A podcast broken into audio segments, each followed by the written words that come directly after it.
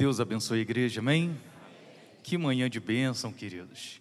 Sempre fico muito feliz quando eu vejo na escala que eu estou para pregar na igreja de, de Lote 15, porque é certo que vivemos momentos especiais. Que louvor gostoso eu perguntei para o pastor onde que essa menina estava escondida. Ele falou: não, ela, que ela chegou três, tem três anos que ela chegou aqui, mais ou menos, né? Que louvor abençoado. Mas se não fosse ela, seria o Estevão. Se não fosse o Estevão, seria outro, porque o louvor sempre nos abençoa. Como o pastor Carlos disse, nós estamos há poucos dias de descermos mais um degrau no reino. Né? Nós não estamos subindo, nós estamos descendo. E dia 21, para a glória de Deus, Espero contar com a tua presença lá na Tijuca, para esse dia tão especial na minha vida, na vida da minha família, na vida da igreja. Nós vamos estar sendo consagrado ao ministério pastoral depois de alguns anos de Maranata. Deus tem nos conduzido, tem sido anos de bênção, mas também de muito trabalho, né, de muitas adversidades, de muita alegria, porque a vida do crente é esse sobe e desce, né? Ora você está muito bem, ora você está mais ou menos, ora você está para baixo, mas em todos os momentos o Senhor está te sustentando. Quando eu cheguei, o pastor chegou do meu lado e falou assim: Meu filho, redobre a oração, porque agora nessa reta final, o inimigo vai tentar. E aí eu comecei a me recordar quando o pastor Paulo bateu o martelo, falou: Ó, vou te ordenar em outubro. Falei, pô, que maravilha, legal, pastor. E aí a gente já começou a viver o processo. Você sentiu uma dificuldade quando a luz voltou aqui agora, por um ou dois minutos no máximo? Quando eu fiquei sabendo que eu ia ser ordenado, eu fiquei sem luz 17 dias lá em casa. 17 dias sem luz, irmãos, não queira passar. É ruim demais. Mas tudo porque eu não quis me dobrar ao sistema. Me mandaram uma conta de mil e tantos reais. Eu falei, gente, quem sou eu? Deixa eu ver meu contra-cheque aqui para ver se isso é Falei, eu não posso pagar isso. Porque se eu pagar, mês que vem vai vir uma outra conta dessa. E eu não vou ter condições de arcar com isso e eles vão cortar minha luz. Eu falei, então eu vou brigar. Ah, 17 dias, irmãos. Aí nesse interim, a minha sogra sofre um AVC isquêmico. E aí no dia que a minha sogra tem alta, não tendo para onde ir, porque ela não pode, pode mais morar sozinha, vai para onde? vai para a casa do Renato e da Glaudiceia. Mas Deus, sem luz, mas Deus é tão fiel que de manhã ela teve alta, quando foi meio-dia a luz foi religada. E assim tem sido, irmãos. Altos e baixos, a nossa vida deu uma desequilibradazinha, porque agora eu tive que tirar minhas filhas do quarto, minhas filhas agora estão dormindo na sala, porque o quarto agora ficou adaptado para minha sogra, né? E aí a pessoa estranha agora entrando e saindo dentro da nossa casa, ou seja, mexeu tudo. Mas nós estamos em paz, sabendo que Deus está no controle de todas as coisas. E aí tu chega num lugar como esse, o louvor te abençoa e uma atitude já enche o teu coração de alegria. Como que Deus já ministrou no meu coração com a honra que o pastor deu à sua esposa. Queridos, vivendo num tempo como o nosso, onde somos carentes de exemplos, nós temos que honrar homens e mulheres como esses, que sejam nossa inspiração. Homens, esse é o alvo, o objetivo é chegar aí, e eu tenho pedido a Deus: Deus, me ajuda a honrar a minha família. Como o pastor disse, mulher de pastor não tem nome, né? É mulher de pastor. Mas e agora, como está minha esposa nesses tempos? E aí eu passei a louvar a Deus de maneira diferente. Agora eu sou o lavador de louça lá em casa. Ela não pediu, não. Mas eu falei, eu preciso fazer alguma coisa para ajudar. E aí eu falei, eu vou fazer o quê? Eu vou fazer algo que eu não gosto de fazer e agora eu me tornei o lavador oficial de louça lá em casa. Eu tinha falado numa época lá em São João que eu comprei uma torneira para ela de 800 reais. Quando eu olho para aquela torneira hoje, eu senti a raiva da torneira, tempos atrás, né? Hoje a torneira me abençoa tanto, pastor. Hoje eu, me tornei íntimo da torneira, re, refiz a minha amizade com ela, e quando eu estou lavando louça ali, eu estou adorando ao Senhor. Por quê? Porque eu estou ajudando a minha esposa tempo está difícil, então vamos dividir. E tem sido assim uma bênção os nossos dias. Glória a Deus por homens como o Senhor, que nos inspira e nos abençoa. Mas eu tenho uma palavra de Deus para compartilhar nesta manhã que tem falado alto ao meu coração, como lá em São João, irmãos, nós temos sido ministrados pelo Evangelho de Lucas. Não sei se acontece aqui de vez em quando que a gente para num capítulo da Bíblia assim, e Deus te fala através de um pastor que vem de fora, fala com o pastor que está dentro, fala com o evangelista, com o seminarista. Lá em São João está sendo assim. Nesse mês que passou, nós ficamos presos no Evangelho de Lucas, capítulo de número 8, e Deus falou assim com uma graça tão grande, e eu queria ministrar. Queria que você abrisse a sua Bíblia aí no Evangelho de Lucas, capítulo 8. Nós vamos ler o verso a partir do 49. Tem tudo a ver com os louvores que nós cantamos aqui. Eu me senti tão à vontade agora. Eu já estava à vontade para ministrar essa palavra. Mas depois dos louvores, que fala de pai, ser filho, casa, eu, Deus só confirmou no meu coração que Deus tem algo bom para nós nesta manhã. A partir do verso 49, olha o que diz o Evangelho de Lucas no capítulo 8. Enquanto Jesus ainda falava, veio uma pessoa da casa do chefe da sinagoga dizendo: A sua filha já morreu, não incomode mais o mestre. Mas Jesus, ouvindo isto, lhe disse: não tenhas medo, apenas creia e ela será salva. Tendo chegado a casa, Jesus não permitiu que a ninguém entrasse com ele, a não ser Pedro, João e Tiago, além do pai e da mãe da menina. E todos choravam e pranteavam, mas Jesus disse: não chorem, ela não está morta, mas dorme. E riam-se dele, porque sabiam que ela estava morta.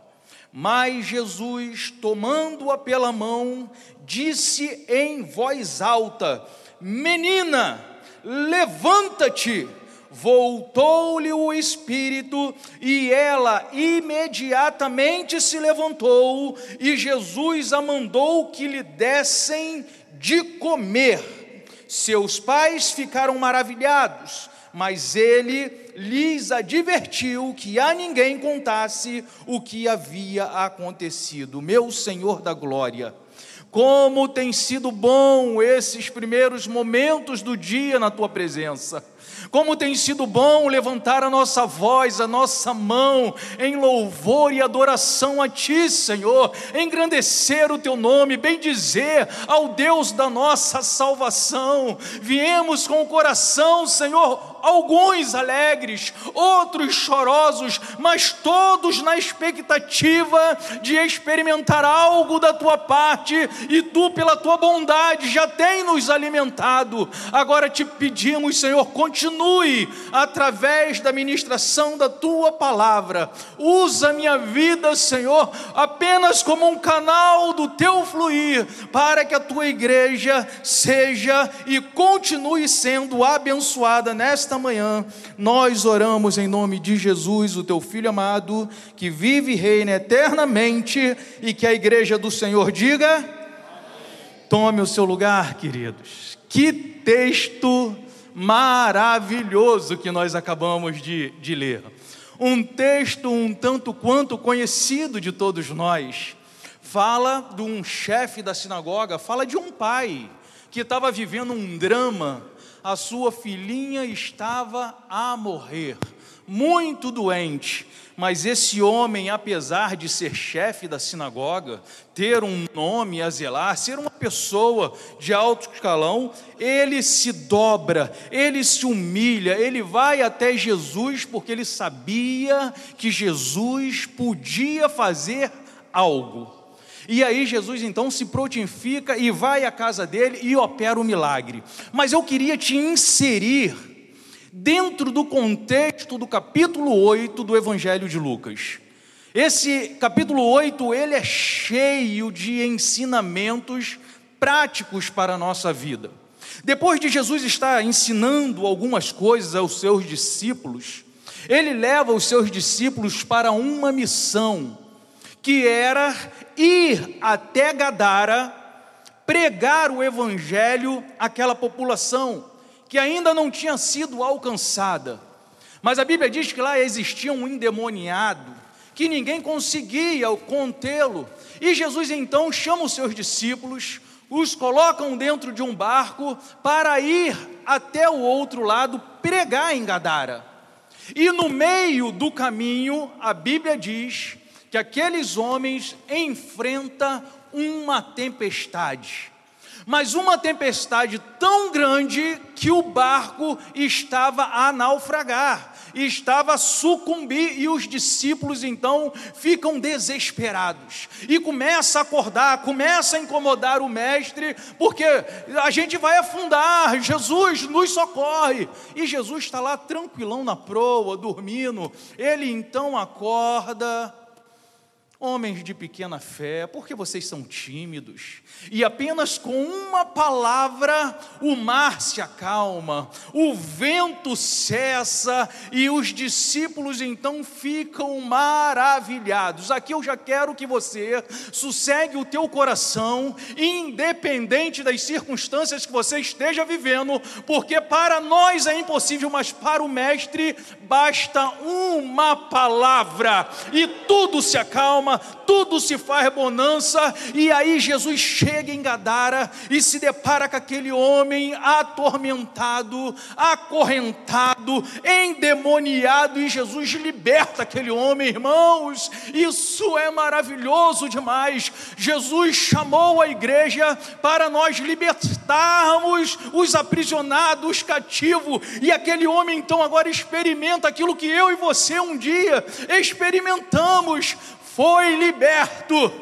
E aí a gente começa a entender que vale a pena nós vivermos essa aventura com o Senhor. Como eu disse, a vida do crente é uma gangorra. Ora você está lá em cima, glória a Deus, aleluia. Ora você está fraco, não tem vontade de orar, mas aí o teu companheiro vem, bate no teu ombro, eu estou contigo, não desiste não. Vamos caminhar mais um pouquinho e daqui a pouco você se renova, está firme de novo e aí vai vai acontecendo o que a Bíblia diz: um ao outro ajudou, e ao seu próximo diz: esforça-te, vamos em frente, porque o nosso alvo é o céu. E agora aqueles homens estão voltando da missão, e quando eles chegam em terra firme, acontece o que a gente acabou de ler.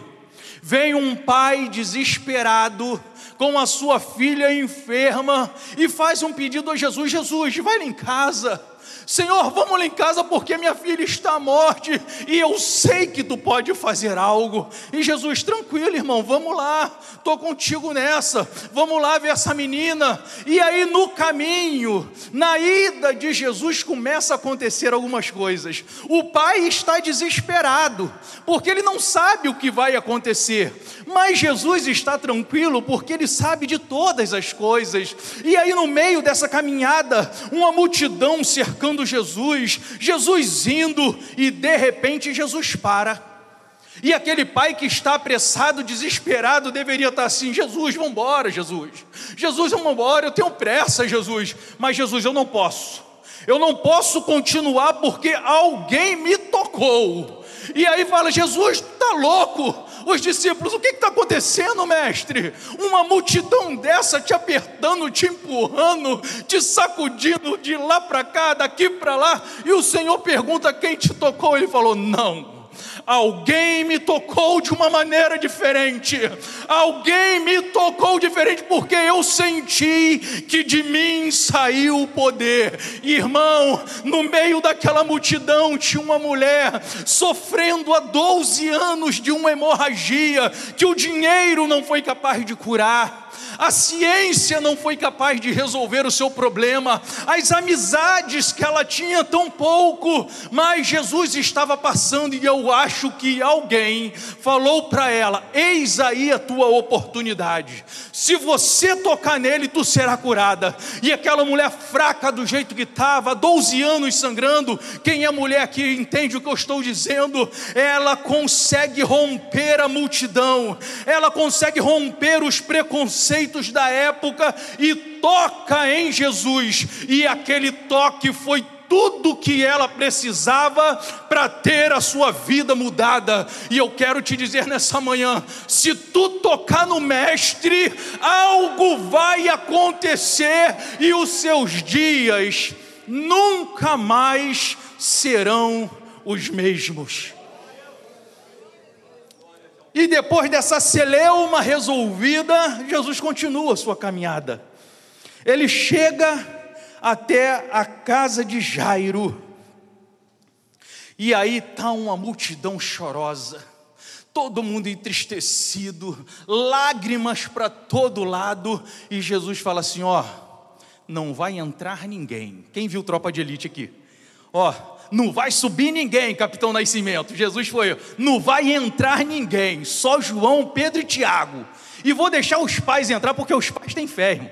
Os pais estavam indo atrás de Jesus porque sabia que Jesus ia fazer. Então, Jesus dá uma palavra de ânimo para todos: não chorem, porque a menina ela não está morta, ela está dormindo. E aí debocharam de Jesus. Cuidado com quem você conta os teus sonhos, os teus projetos, porque eles vão debochar de você, eles vão rir de você, por quê? Porque eles não conhecem a quem nós pertencemos. E aí a Bíblia diz que Jesus entra naquela casa somente com os íntimos, somente com os chegados. E sabe o que eu achei interessante no texto, pastor? É que Jesus podia ter falado assim: Menina, levanta. Mas o texto faz questão de enfatizar que Jesus falou em voz alta. Menina, levanta-te! E a menina imediatamente se levantou. Às vezes nós somos tímidos para profetizar, não é, Arno? Às vezes nós somos tímidos a gente ora, mas ora com a timidez, ora com intrepidez, crendo que o teu Deus faz aquilo que ninguém é capaz de fazer. Profetiza alto sobre a tua vida, profetiza alto sobre a tua casa. Há alguns anos atrás nós mudamos de casa e a Glaudiceia tinha horror porque ela falava que ela morava na zona sul do Gramacho e eu morava na, na parte da favela, mas era na parte da favela que a gente tinha o melhor imóvel para morar. E você quer o melhor imóvel? Então nós vamos para a favela. Mas eu passei a fazer o quê? Tinha uma meninada barulhenta, bagunceira, incircuncisa, eu passava profetizando: Senhor, essa rua vai ser uma bênção, Senhor, essa rua vai ser uma rua de paz, essa rua consegui conquistar os meninos tudo, nunca tivemos problema. Hoje a gente vive uma benção. Por quê? Porque nós temos uma palavra profética, irmão, em nós. Nós até não usamos, mas Deus nos deu uma voz profética para a nossa nação. Então profetiza sobre a sua casa, sobre o teu bairro, sobre a tua igreja, sobre os teus pastores, sobre a tua liderança. Abra a boca e profetiza em nome de Jesus, irmão.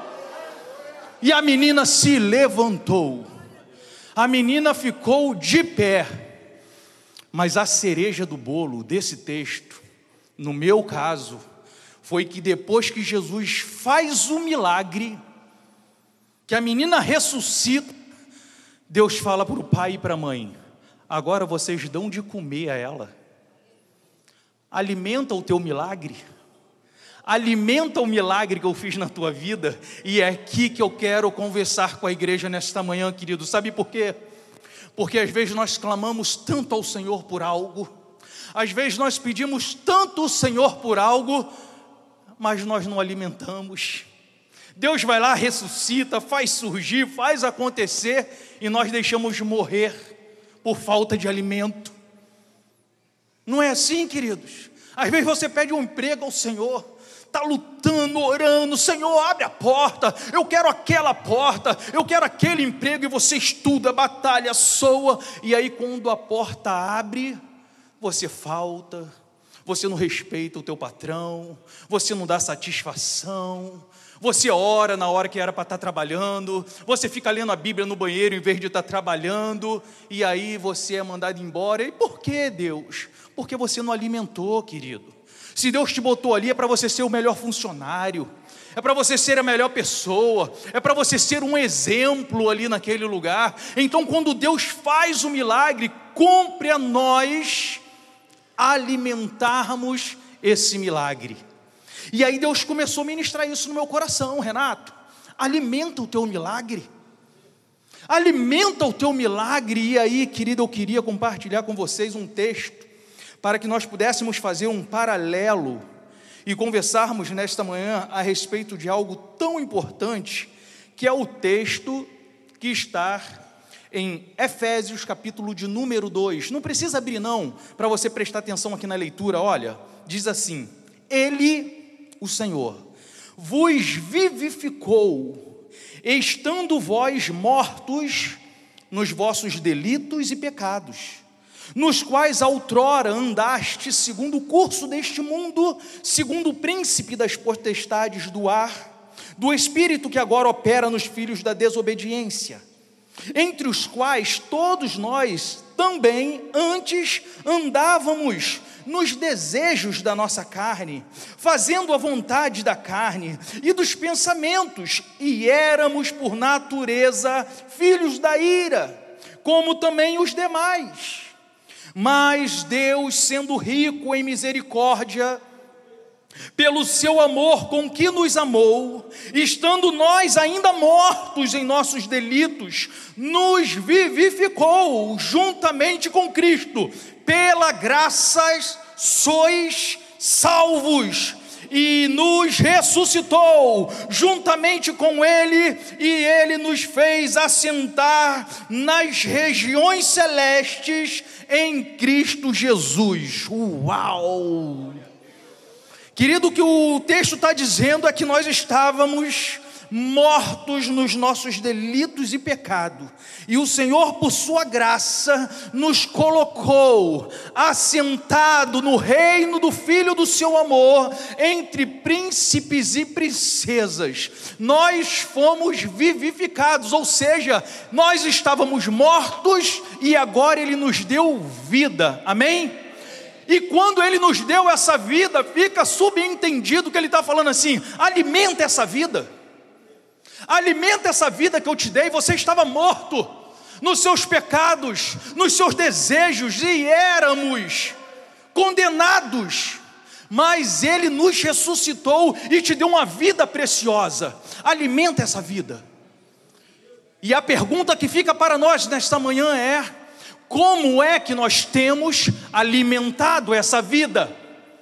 Como é que nós temos alimentado a nossa alma? E é com essa, com esse entendimento que nós vamos pensar um pouquinho.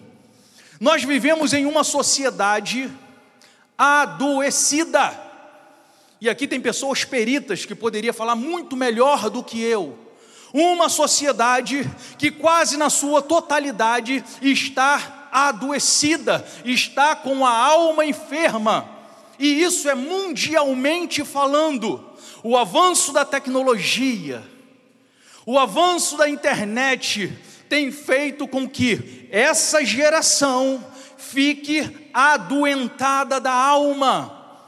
E é possível que, ao citar alguns sintomas, você vai se enquadrar em algum deles.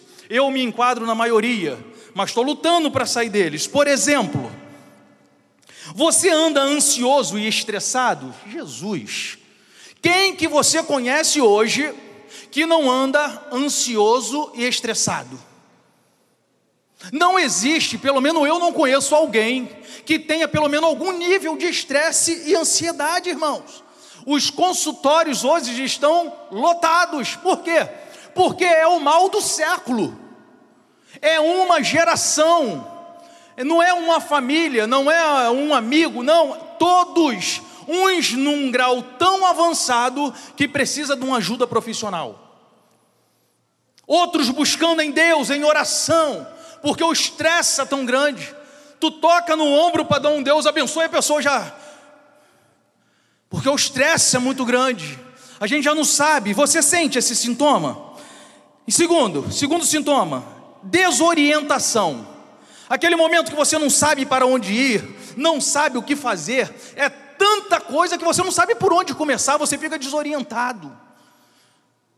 Tem tanta coisa para fazer, mas aí você fica estagnado porque você não sabe nem por onde, você está desorientado. Tamanha é as informações que vêm se acumulando e que isso causa um desgaste tão grande e você fica paralisado porque você não sabe o que fazer. Aí o terceiro sintoma é a impotência. Você está a par de tanta situação e você não consegue fazer nada e vem aquele sentimento de impotência em você. Gente, tanta coisa acontecendo e eu não consigo, eu não posso, eu não faço nada para que isso aconteça. É um outro sintoma que tem se abatido sobre nós, e aí vem a paralisia. Diante da minha impossibilidade, diante da minha neutralidade, aí vem esse estado apático, paralisado e a vida perde o sabor, você já não sabe nem o porquê você está existindo. São sintomas de pessoas que têm alimentado mal a sua alma. Quando Jesus falou para os pais daquela menina: alimente-a, dá-lhe de comer, certamente ele estava falando de um alimento físico mas assim como a boca, ela é para o estômago, os nossos olhos e os nossos ouvidos estão para a nossa alma. Você tem como alimentar a sua alma através da sua visão, através da sua audição. Você tem alimentado a sua alma, com certeza a questão é: bem ou mal? Como é que nós temos alimentado a nossa alma, irmãos? E nós precisamos pensar nisso. Nós precisamos sair desse fosso que fomos colocados pela ciência, pelo aumento da ciência. Se você tem sentido alguns desses sintomas, é possível sim que você esteja alimentando mal a sua alma. A internet, ela conseguiu fazer com que nós comemos em excesso. Você conhece alguém que fisicamente come muito, come em excesso?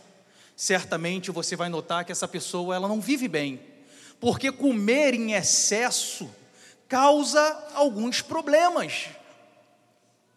E o que nós temos feito com a nossa alma hoje, com o smartphone que a gente carrega na mão, com um computador que nós temos na frente, na nossa mesa, nós vivemos 24 horas nos alimentando de tudo que existe no mundo. Situações que acontecem na China, você consegue ficar sabendo em tempo real. Coisas que acontecem no extremo sul do nosso país, você fica sabendo em tempo real. E aí você vai passando, e aí vai passando meia hora, 40 minutos, e você está alimentando a sua alma através dos seus olhos, através da audição, e você vai comendo, você vai se alimentando, você vai se alimentando, e aquilo está te intoxicando. Existe um termo agora que é a infoxicação, intoxicação de informação. Você tem tanta informação, tanta informação que para você não serve para nada, só para te adoecer. Por exemplo, o que, que me interessa a saber do, do rei lá da Espanha? Se ele casou, se não casou, se ele foi para a internet, se não foi, mas aí a gente se envolve com isso e a gente vai engordando, vai ficando obeso, a nossa alma vai adoecendo e chega no final da tarde, o teu dia passou e você não cresceu em graça você não cresceu em conhecimento, porque informação não é conhecimento, e aí você fala: perdi mais um dia da minha vida, me entupindo de informações que não me servem para nada, estamos adoecendo a nossa alma, estamos ficando obesos, e aí falta-nos o que? Energia para a gente trabalhar no reino, para ser útil no reino de Deus. Fica gordão, só conhecimento. Queridos, é hora de diminuir. É hora de procurar um nutricionista espiritual, para que a gente comece a alimentar bem a nossa alma. Comer muito, isso vai gerar problemas. Uma outra coisa que a internet fez conosco na questão da alimentação da alma é comer rápido demais. Já viu pessoas que se alimentam, senta na mesa e come com muita velocidade, e aí fica empanzinada, não consegue fazer uma boa digestão. A internet fez isso com a gente. Você já percebeu que se você postar um vídeo de três minutos, quase ninguém assiste. Por quê? Porque tem que ser 15 segundos. Porque em três minutos, quantos vídeos de 15 segundos eu consigo assistir? Tem que ser rápido. O dedo fica nervoso, se passar um minutinho, ah, já passa, porque nós queremos comer, comer, comer, comer, comer rápido, comer em pé. E isso está fazendo a gente adoecer. Às vezes o pastor manda um áudio, aí você bota no 2.0 para ser rápido, porque eu não tenho tempo, eu preciso de mais informação. E você não está percebendo, a tua alma está gemendo, a tua alma está chorando, a tua alma está doente. Pare de comer rápido demais. Comer rápido demais faz com que a gente não perceba o sabor do alimento. Eu vi o, o pastor do Jesus Cop, ele falando, de repente, logo pela manhã, Deus faz saltar aos teus olhos, através da internet, uma frase, por exemplo, o Filho de Deus se fez homem para que você, homem, se tornasse filho de Deus. Uau!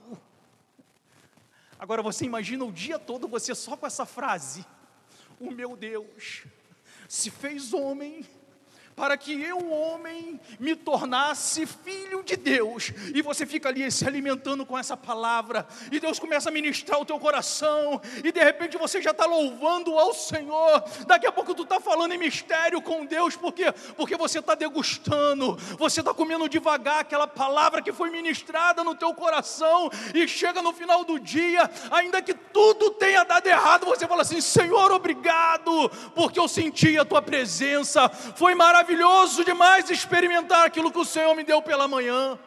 Meditação. Mas nós temos perdido isso, nós temos privado a nossa alma de meditar nas coisas de Deus. Elevo os meus olhos para o monte, de onde me virá o socorro? Ah, o meu socorro vem do Senhor, que fez os céus e a terra. Xadarabacalabás. Irmãos, é maravilhoso demais desfrutar, experimentar, degustar o reino de Deus. Pare de comer rápido, comece a desfrutar, a experimentar daquilo que Deus tem te dado pela manhã. Por que, que Deus, lá no deserto, enquanto o povo estava 40 anos no deserto, permitia o povo colher o manar pela manhã. Eu vou alimentar vocês pela manhã. Se o sol sair, o manar acaba. E ó, é só para hoje. Não adianta pegar muito, porque vai apodrecer, vai dar bicho. Eu quero alimentar vocês diariamente. É porção diária. Então, pela manhã, se proste aos pés do Senhor e diz: Senhor, me alimente hoje, me dê minha porção hoje e passe o dia se alimentando da porção que o Senhor tem preparado para cada um de nós. Uma outra coisa que a internet tem feito com a nossa alma. Na internet, nós só comemos aquilo que nós gostamos. E comer somente o que gostamos vai nos levar para um UTI, para uma CTI, porque tem pessoas que só querem comer doce, só querem comer biscoito recheado, só querem comer coisas gordurosas. Comer somente o que gostamos não é uma boa refeição. Nós precisamos comer de tudo. E a internet, a princípio, ela veio com essa cara de criar para nós um ambiente ao qual os meus avós, os meus pais, sentavam em uma praça para jogar um baralho, um dominó, ler um jornal, conversar. A internet virou essa nossa praça, virtualmente. Lê do engano. Lê do engano, a internet tem transformado a nossa vida em uma vida solitária. Por quê? Porque nós só comemos o que gostamos. Você passa 24 horas na internet só vendo futebol. O Estevão passa 24 horas na internet só vendo a respeito de música. Eu passo 24 horas na internet só vendo a respeito de planta. Quando a gente senta para conversar, não há uma concordância, porque eu não entendo nada de música, eu não entendo nada de futebol, eu só entendo de planta. Ele não entende nada de planta, não entende nada de futebol, mas só entende de música e nós vamos ficando solitário pelo caminho. Comer somente o que gosta vai adoecer a nossa alma. Nós estamos perdendo relacionamentos. E se há uma coisa boa, querido, é o que nós estamos vivendo nesta manhã. Você não percebeu, mas você está há duas horas sentado com um só objetivo, louvando ao Senhor, ouvindo louvores diversos, ouvindo uma pessoa que você não conhece, ouvindo uma que você conhece, e isso traz uma, uma, uma bênção para a nossa alma, e eu tenho certeza que você vai sair daqui melhor do que você chegou, por quê? Porque a igreja, ela é um ambiente terapêutico. Eu tenho certeza que essa manhã está sendo uma manhã de bênção na tua vida. Mas, seminarista Renato, diante de toda essa informação, eu realmente eu percebo, a minha alma está doente. Eu tenho perdido os meus dias, as minhas semanas, os anos da minha vida têm sido perdidos sim na frente de uma tela. Mas e agora? Como sair dessa situação? Essa é a palavra de um milhão de dólares. Como sair de uma situação ao qual nós estamos inseridos? É como se nós estivéssemos em um automóvel em alta velocidade e você não consegue fazer uma manobra muito brusca em um automóvel que está em alta velocidade. Então, em nome de Jesus, não saia daqui na emoção do extremismo, dizendo: não pego mais no celular, vou banir minhas redes sociais, porque daqui a meia hora você vai voltar para ela. Mas seja inteligente. A Bíblia diz: aquele que precisa de sabedoria, peça a Deus, que a todos dá liberalmente e nada lhes impropera. Se eu não posso fazer uma manobra muito brusca em um carro em alta velocidade, eu posso começar a reduzir a velocidade. Eu posso fazer uma manobra pequena. Se você está percebendo que você tem passado muito tempo em frente do seu telefone, do seu computador, coloque uma meta hoje aí no teu coração. Eu vou ficar uma hora menos na frente do meu computador. Vamos convir. Para quem fica 24 horas, uma hora não é muita coisa mas seja firme no teu propósito, seja como Daniel, foi firme no seu coração, não vou me contaminar com as iguarias do rei. Uma horinha menos. Se você perceber que você conseguiu, aí seja mais nobre. Nesse período de uma hora que eu não usei internet, eu vou louvar ao Senhor. Eu vou ler um capítulo da Bíblia. Eu vou alimentar minha alma com, com algo que tem substância. Nesse período de uma hora, eu vou me ajoelhar e vou buscar ao Senhor em oração, para saber o que Deus tem ao meu respeito.